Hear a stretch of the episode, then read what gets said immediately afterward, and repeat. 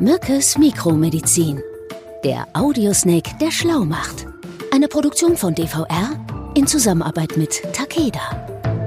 Hallo und herzlich willkommen zu einer nagelneuen Folge von Mückes Mikromedizin. Ähm, mit zwei sehr guten Nachrichten. Die erste gute Nachricht, Martin ist hier.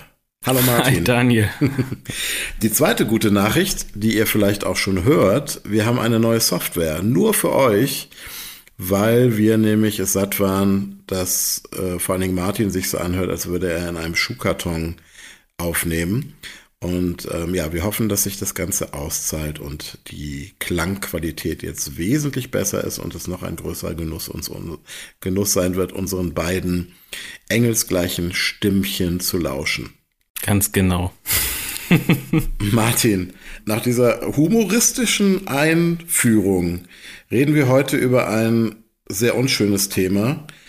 Seit circa zweieinhalb Jahren leben wir in einer Pandemie. Mhm. Das muss man ja einfach sagen und das ist wahrscheinlich auch noch nicht vorbei.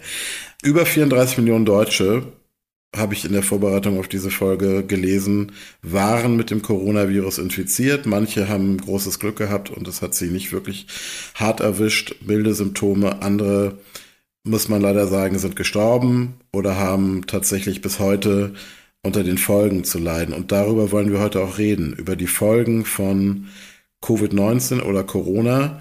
Und da würde ich dich jetzt einfach mal bitten, weil es schwirren so zwei Begriffe in meinem Kopf rum. Das ist einmal Long-Covid und einmal das Post-Covid-Syndrom. Mhm. Ist das ein und dasselbe oder sind das zwei unterschiedliche Phänomene?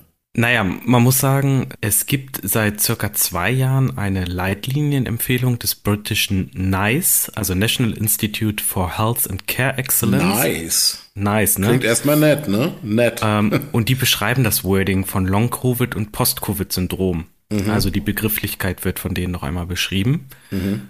Und ja, die Unterscheidung liegt derzeit vor allen Dingen bei der zeitlichen Komponente. Also es sind tatsächlich zwei unterschiedliche Dinge. Mhm, genau.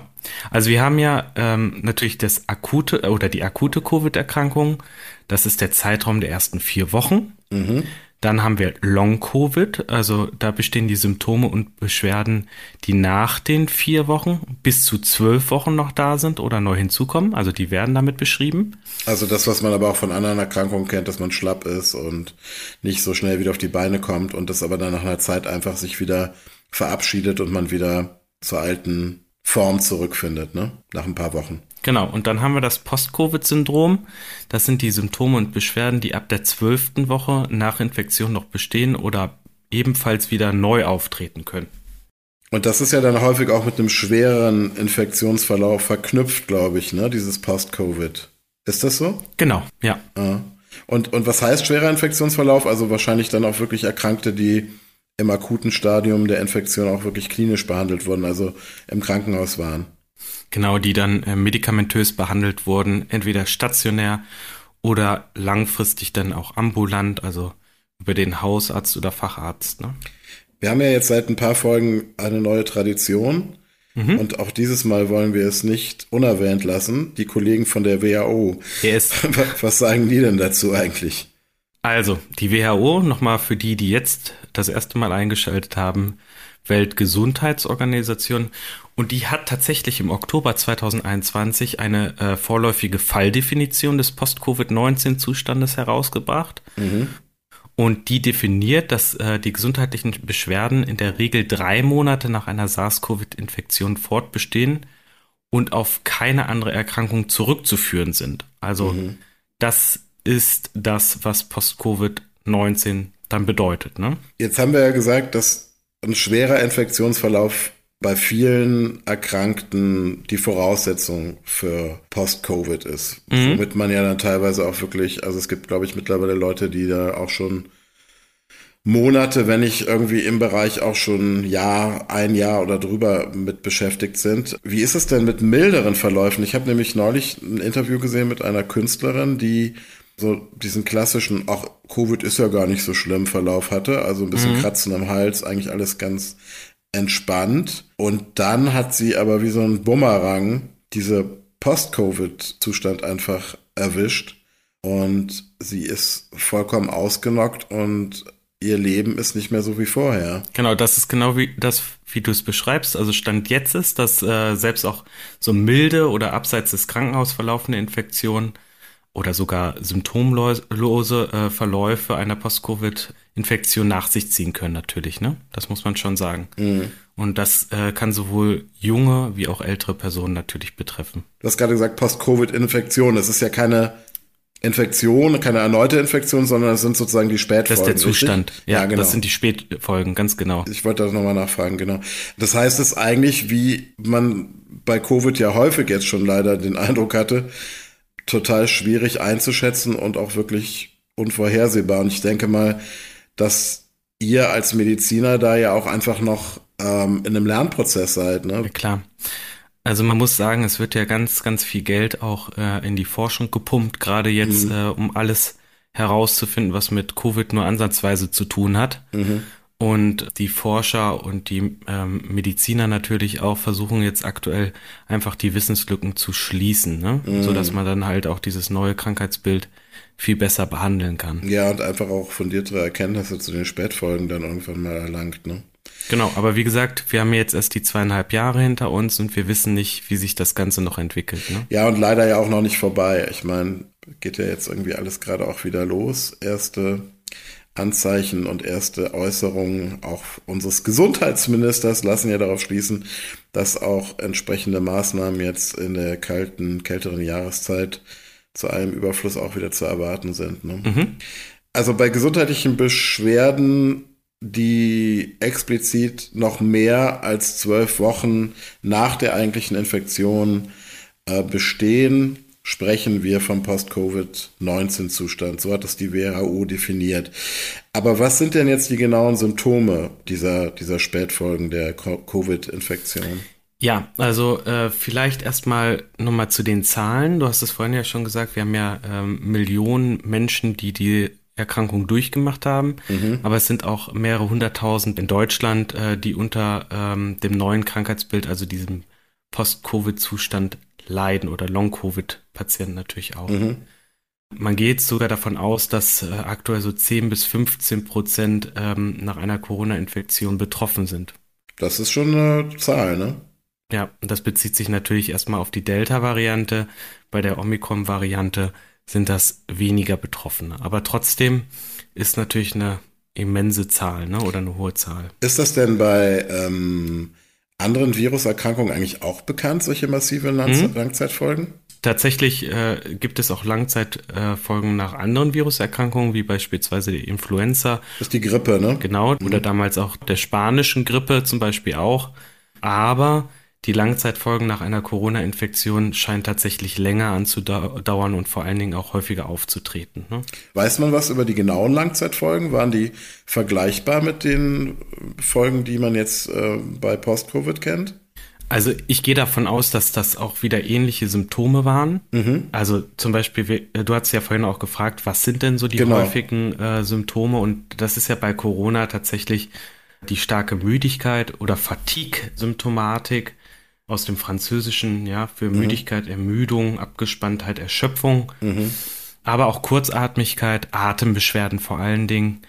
Gelenk- und Muskelschmerzen berichten ja sehr viele und natürlich auch die Geruchsstörungen, die ähm, längerfristig auch anhalten können. Mhm. Gelegentlich treten aber auch Schlafstörungen, Konzentrationsschwierigkeiten und Vergesslichkeit auf, Koordinationsprobleme, Haarausfall tatsächlich auch, mhm. psychische Probleme, depressive Phasen, ja gut, depressive Phasen sind nachvollziehbar, wenn man die davor genannten Symptome sich mal genauer anschaut. Also Schlafstörungen, ja.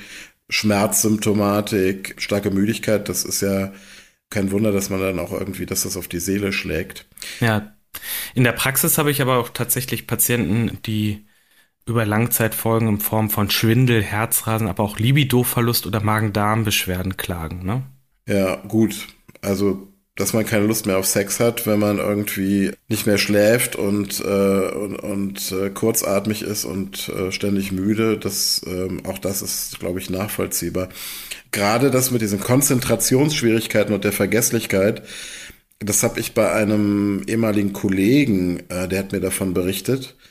Das ist natürlich gerade für jüngere Menschen auch wirklich dramatisch. Also ich meine, es ist für jeden Menschen dramatisch, aber wenn man jetzt im Job ist und ja Leistung bringen muss, dann ist das ja auch wirklich ein Problem, was, was auch zur Arbeitsunfähigkeit führen kann. Ne? Mhm. Ja, ja, oder auch diese, ähm, diese unverhältnismäßig starke Erschöpfung. Mhm. Das ist tatsächlich auch, stell dir mal vor, du machst irgendwie so zwei Stunden was, dann musst dich wieder hinlegen. Ja. Das ist natürlich eine absolute Qual, ja, und das ist eine totale Einschränkung auch der Lebensqualität, ne? Das ist krass. Also äh, in diesem Interview mit dieser Künstlerin, was ich gesehen habe, ich glaube bei Instagram, die hat berichtet, also wir reden jetzt nicht davon, dass die irgendwie Holz hacken, ne, sondern das ist nach dem Duschen oder nach dem Anziehen. Selbst das Anziehen wird zur Qual. Mhm. Und, und danach muss man sich erstmal einfach eine Stunde aufs Ohr legen.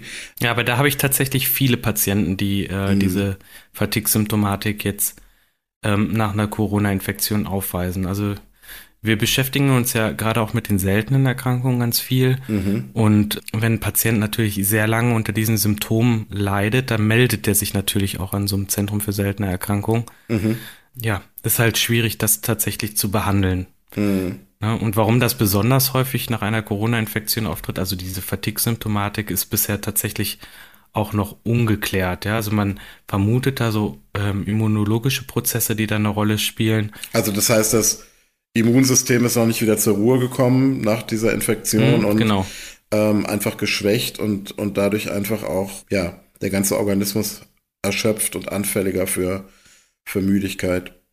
Also nicht selten treten die Beschwerden natürlich dann auch in Wellen auf. Also mhm. es gibt bessere Phasen, dann wieder schlechtere Phasen. Mhm. Und äh, bei manchen Betroffenen werden die Symptome nach körperlicher Anstrengung deutlich schlimmer. Mhm. Und in dem Fall spricht man dann von PEM oder PEM, mhm. also Post-Exertional Malaise. Okay, das ist auch mal wieder ein schönes Wort, oder? Ja, also das Problem ist tatsächlich ja mal mit den Abkürzungen in der Medizin. Ich kriege das auch nicht immer auf die Kette, muss ich ganz gestehen. Ja, dann ist das mal an der Zeit, das zu reformieren. Also man muss ja wirklich mal sagen, es gibt in der Medizin entweder gefühlt drei Seiten lange lateinische Fachbegriffe oder Abkürzungen. Dazwischen gibt's nichts, keine Abstufung. Tut euch doch selber und allen anderen den Gefallen und denkt euch mal Begriffe aus, die alle verstehen. Auch die ja. Patienten. Ja.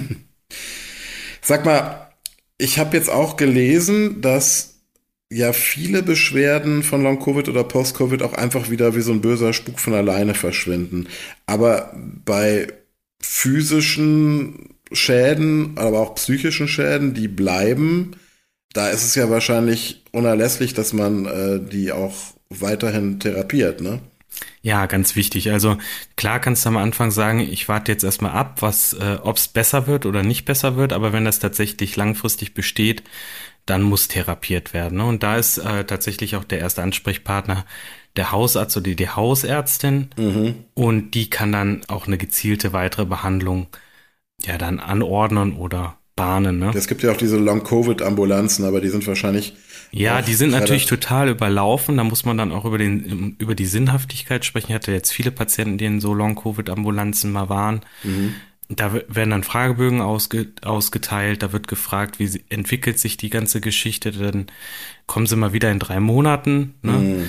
Also da ist man halt tatsächlich als Mediziner auch so ein bisschen in der ähm, Hilflosigkeit, weil wir einfach ja zu wenig noch darüber wissen. Klar kann man bestimmte ja. Medikamente ausprobieren, aber wie gesagt, wir wissen noch nicht sehr viel, was ähm, wirklich gut bei diesen Long-Covid oder Post-Covid Zuständen hilft. Aber es ist ja gut, dass das Kind jetzt zumindest mal einen Namen hat oder in dem Fall sogar zwei Namen, weil bis vor nicht allzu langer Zeit war so mein Gefühl, dass solche Leute immer so ein bisschen belächelt wurden, so nach dem Motto, ja, ja, jetzt stellt euch mal nicht so an und ah, jetzt habt ihr euch wieder was Neues ausgedacht, jetzt geht's euch nicht gut, weil ihr nicht arbeiten wollt. Aber mittlerweile, und das ist ja schon mal zumindest ein Fortschritt auch für die Betroffenen, dass das Thema mittlerweile ernst genommen wird einfach, ne, und es dann auch wirklich Ärzte gibt, die diesen Phänomenen auf die Spur gehen. Ja, Daniel, man muss auch sagen, also Patienten oder Patientinnen, die äh, tatsächlich schwer betroffen sind, die fliegen ja auch aus ihrem Job raus, ja, mhm. oder sind Langzeit arbeitsunfähig mhm. und die müssen dann auch ähm, erstmal an die Hand genommen werden, die müssen langsam dabei begleitet werden, wieder ihr gewohntes Leben ähm, zurückzubekommen. Mhm. Und das kann tatsächlich auch äh, manchmal über ein Jahr dauern, ja, oder noch länger. Mhm. Sag mal, jetzt sind das ja teilweise, wie du auch schon sagtest, sehr ähm, unterschiedliche und manchmal auch diffuse Symptome. Manche Symptome treten vielleicht auch nur kurz auf, dann kommen neue dazu. Wie kann man denn seiner Ärztin oder seinem Arzt dann dabei helfen, auch zu, ja, zu rekonstruieren, was da jetzt genau an Symptomen vorliegt und wie die vielleicht auch ineinander mhm. greifen, zusammenspielen? Ja, um das äh, tatsächlich rekonstruieren zu können, macht es Sinn, so ein Tagebuch zu führen oder sich auch Notizen zu machen. Ne? Also was verändert sich mhm. auch gerade im Hinblick auf die ähm, PEM, also die wir vorhin, also PEM, wo wir mhm. vorhin drüber gesprochen haben, und die Beschwerden, die sich vor allen Dingen ja auch über Wochen hinziehen können und dann kommen wieder neue Beschwerden hinzu. Mhm. Und ähm, das ist ganz wichtig, damit wir als ähm, Ärztinnen und Ärzte dann auch eine genaue Diagnostik durchführen können. Ne? Gibt es Personengruppen, die eine besonders hohe Wahrscheinlichkeit haben? Mhm. Also tatsächlich ist es laut Studienlage so, dass Frauen vor allen Dingen im jungen oder mittleren Erwachsenenalter insgesamt häufiger betroffen sind als Männer. Mhm. Und äh, Jugendliche und Kinder erkranken weitaus seltener an den Langzeitfolgen. Das ist auch wichtig. Mhm. Die sind ja aber auch beim eigentlichen Infektionsverlauf mit Covid-19. Meistens haben die ja das Glück, dass es sie nicht so hart erwischt, ne? Genau. Mhm. Aber vor allen Dingen halt auch die Chroniker, also Diabetiker, Menschen mit Übergewicht oder Menschen, die auch rauchen, die scheinen offenbar eher betroffen zu sein. Mhm. Und was halt auch tatsächlich miteinander korreliert, ist vor allen Dingen auch eine zuvor erlittene Infektion mit Epstein-Barr-Virus, also dem pfeifrischen Drüsenfieber, also da, das ist wahrscheinlich das Immunsystem schon so angegriffen, dass einfach die Wahrscheinlichkeit, dass man dann auch von Long-Covid oder Post-Covid erwischt wird, dadurch nochmal gesteigert wird, ne?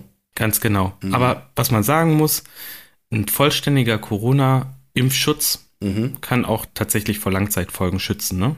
Gibt es da eine, eine Zahl? Also Prozente oder sowas? Ich, ich meine, ich habe das mal gelesen, äh, dass das Risiko um circa 50 Prozent minimiert wird. Also ja, das, das, ist ja schon viel. Ne? Das ist schon viel. Also auch da sinnvollerweise ähm, sich impfen lassen, wenn man es noch nicht getan hat oder noch nicht vollständig getan hat.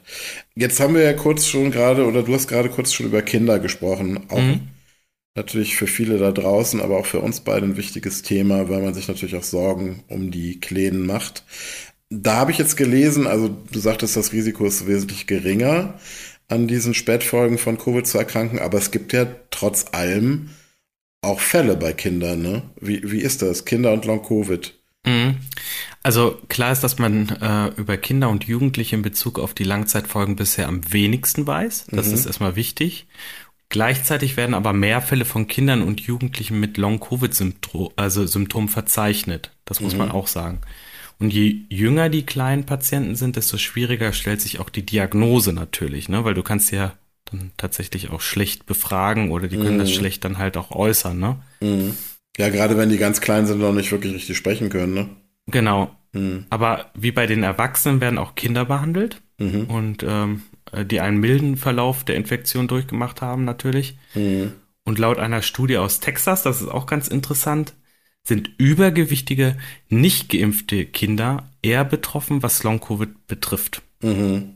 Also auch hier spielt natürlich auch der Gesundheitszustand eine Rolle, ne? Und vor allem der Impfstatus. Und wie sind da die Perspektiven? Also ich meine, man stellt sich ja gerade bei, bei Kindern auch vor, die sind ja noch im Wachstum und ähm, ist, erholen die sich davon wieder oder hat das auch Einfluss auf deren weitere Entwicklung? Genau, das ist die gute Nachricht an der Geschichte. Also die jüngeren Patientinnen erholen sich in der Regel folgenlos von den Langzeitsymptomen.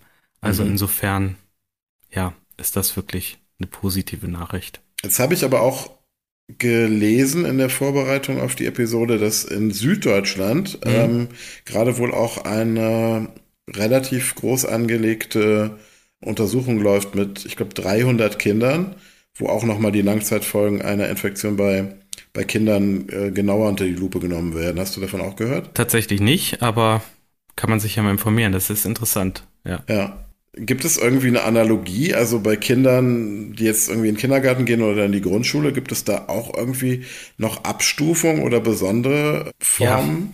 Ja. Also bei Kindern im Kindergarten und Grundschulalter kann es nach einer Corona-Infektion zum sogenannten PIMS kommen, also Pediatric Inflammatory Multisystem Syndrome. Oh, davon habe ich gehört. Das ist blöd, ja. Das ist eine Entzündung, ne? Entzündungserkrankung. Ja, da, dabei handelt es sich tatsächlich um eine Entzündungserkrankung. Die kann vor allen Dingen äh, die verschiedensten Organe betreffen und die tritt meist vier bis sechs Wochen später, also nach der Infektion, mit Fieber auf, mhm. was drei Tage dann auch anhalten kann, dieses Fieber. Und äh, weitere Symptome, die dann auftreten, sind dann Kurzatmigkeit, Schmerzen im Brustbereich, Durchfall, Erbrechen. Ne? Das ist so. Okay. Tritt das häufig auf? Zum Glück, muss man sagen, ist das eine seltene Erscheinung. Mhm. Und man schätzt ungefähr ein Kind mit PIMS pro 4000 Infektionen. Aber es ist trotzdem immer noch aus meiner Sicht viel bei Auf den seltenen Erkrankungen.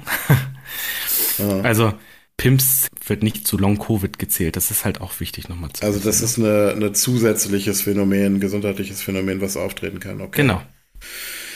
Ja, Mensch, das sind äh, wieder einige Neuigkeiten.